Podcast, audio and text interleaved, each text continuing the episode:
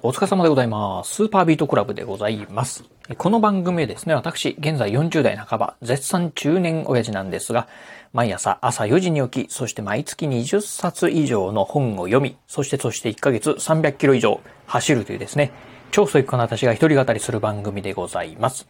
え今日のね、お話はですね、意外と儲からない映画制作についてね、お話をしてみたいと思います。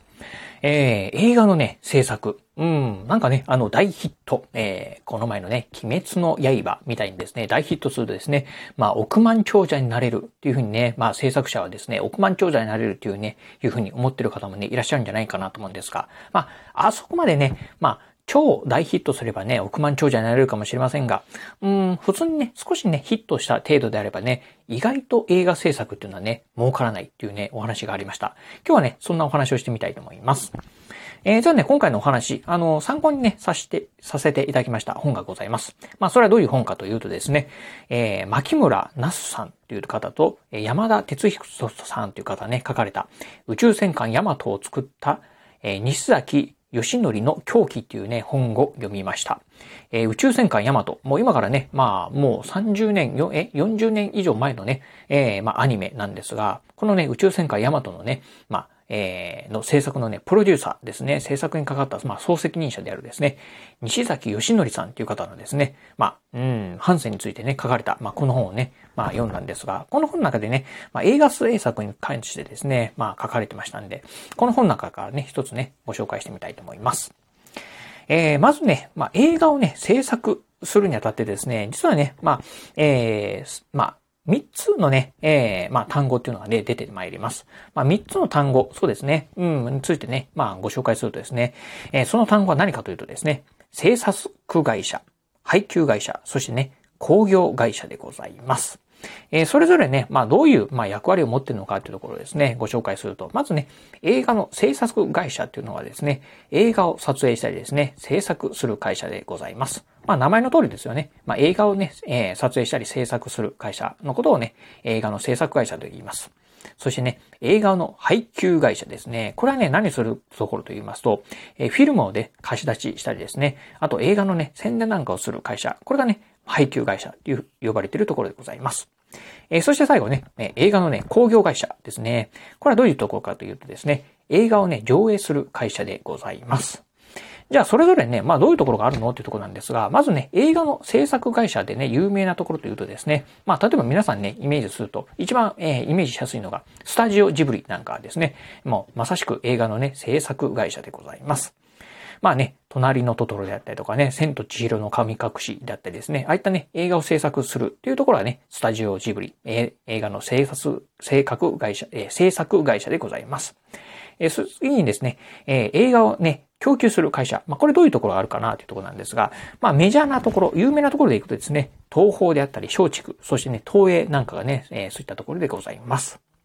えー、そ、してですね、次に、まあ、映画をね、興行する会社。まあ、これね、どういうところがあるの？ってことなんですが、まあ、これズバリなんですが、映画館でございます。まあ、例えばね、皆さんのね、お住まいの街、えー、またね、もしくは、まあ、近くの街にですね、例えば、ムービックスであったりですね、東方シネマズであったり、あとイオンシネマとかですね、東映シアターとかね、こういったね、映画館があるんじゃないかなと思います。え、実はですね、このね、映画の、まあ、工業会社、えー、まあ、映画館なんですが、実はね、先ほど、えー、ご紹介した配給会社がですね、経営しているケースがね、多かったりします。例えば、ムービックスであればね、松竹、えー、東宝シネマズであればですね、東宝、そしてね、東映シアターなんかであればね、東映がですね、まあ、えー、経営している。ということで、配給会社とね、工業会社がね、まあ、イコールっていうところもね、あるかなというところですね。はい。そしてね、まあこのね、えー、まあ映画館のね、まあ収益っていうところなんですが、これね、どういう風になってるのってところをね、ご紹介してみたいと思います。まずまあ皆さんね、よく聞く、まあ工業収入という言葉ですね。まあ鬼滅の刃、ね、工業収入第一位になりましたよ、なんていうね、まあ、うん、あのー、まあニュースなんかもね、あったかと思いますが、この工業収入、どういうものかというとですね、これはですね、劇場、まあ映画館でのね、総売上のことを言います。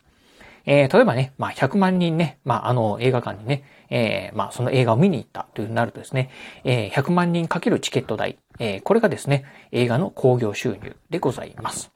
そしてね、次にですね、えー、まあ、最近はね、あんまり言わなくなったんですが、配給収入というものもあります。配給収入。まあ、これはどういうものかというとですね、先ほどの工業、工業収入からですね、えー、まあ、そこから、まあ、劇場、まあ、映画館がですね、まあ、半分取っていったね、えー、金額のことをですね、配給収入というふうにね、呼びます。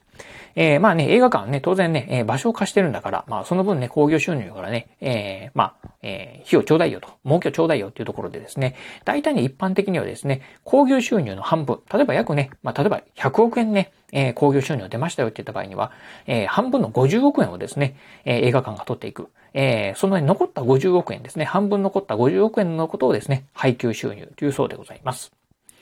えー、次にですね、まあね、配給収入。このね、配給収入からですね、配給会社と先ほどね、映画の制作会社が、まあ、えー、自分のところのね、まあ、利益、収益をね、えー、分けていくんですが、このね、えー、収益の分け方はどういうふうになってるかというとですね、配給会社がですね、まずですね、えー、この配給収入の中から必要な経費、まあね、例えば、まあ、えー、宣伝とかですね、チラシなんかポスターとかね、作る、そういったね、必要経費をえー、まず抜いてですね、えー、そこからさらにですね、30%の手数料をね、抜くそうでございます。まあ結構なね、枠、えー、率をね、取っていくと思うんですが、えー、それをね、まあ、制作、えー、配給会社がね、取っていく。で、最後に残った金額はですね、残ったものが制作会社の収入というふうに、ね、なるそうでございます。まあ、つまりなんですが、まあ、例えばね、100億円、えー、工業収入出ましたよって言った場合に、100億円のね、50億円はね、工業会社、まあ、いわゆるつまり劇場がね、持っていきますよ。そしてね、100億円からね、50億円、まあ、取られると、残り50億円になるんですが、50億円のね、まあ30%以上、まあ場合によってはね、30%か40%なんでね、50億円のね、まあ30億か40億ぐらいはですね、配給会社が取っていくと。いうことで、えー、実際ね、映画を制作する制作会社っていうのは、まあ、例えば100億円興行収入があっても、まあ、10億 ,10 億円とかね、15億円ぐらいしかですね、実はね、まあ、収益がないというふうにね、なってくるそうでございます。ということで、まあ、つまり、まあ、結論なんですがね、制作会社はですね、意外と儲からない。映画をね、作ってる会社はね、意外と儲からないということだそうでございます。まあね、よくね、あの、まあ映画をね、えー、絵コンテなんとか作ったりとかね、イラストを描いたりするね、イラストレーターさん。非常にね、まあ、えー、過酷な労働だけど、まあね、賃金、まあお給料は安いなんてね、いうことをね、言われてると思うんですが、やっぱりね、こういうところからね、まあ映画の制作会社は儲からないから、まあお給料もね、まあ上がらないっていうところもね、あるのかもしれないな、っていうところをね、今日はね、一つね、皆さん覚えておいていただければな、というふうに思うところでございます。えー、ということでね、今日はですね、意外と儲からない映画のね、制作に関してね、お話をさせていただきました。えー、今日のお話、面白かったな、参考になったなと思いましたら、ぜひね、えー、ラジオトークでお聞きの方、ハートマークやニコちゃんマーク、そしてネギマークなんかありますよね。あの辺をポチポチポチと押していただければなというふうに思います。えまたですね、お便りなんかもお待ちしております。まあ今日のお話面白かったようであったりですね、え参考になったようと思いましたら、ぜひね、えー、まあ、うん、えー、何かね、一言、えー、でも結構です。お便りいただければなというふうに思います。えー、そして最後、私ね、ツイッターもやっております。ツイッターの方はこのラジオの配信情報以外にも、あとね、YouTube だったりブログなんかも毎日配信更新しております。ラジオに YouTube にブログ、毎日配信更新情報なんかをツイッターの方でツイートしておりますので、ぜひよろしければ私のツイッターアカウントの方もフォローしていただければなというふうに思います。はい。ということで今日はこの辺でお話を終了いたします。今日もお聞きいただきましてありがとうございました。お疲れ様です。